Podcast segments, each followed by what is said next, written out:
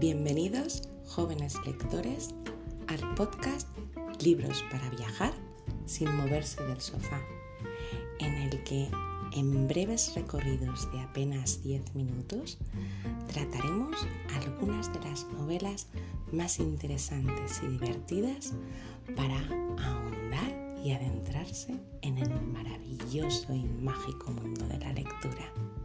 Espero que podáis disfrutar.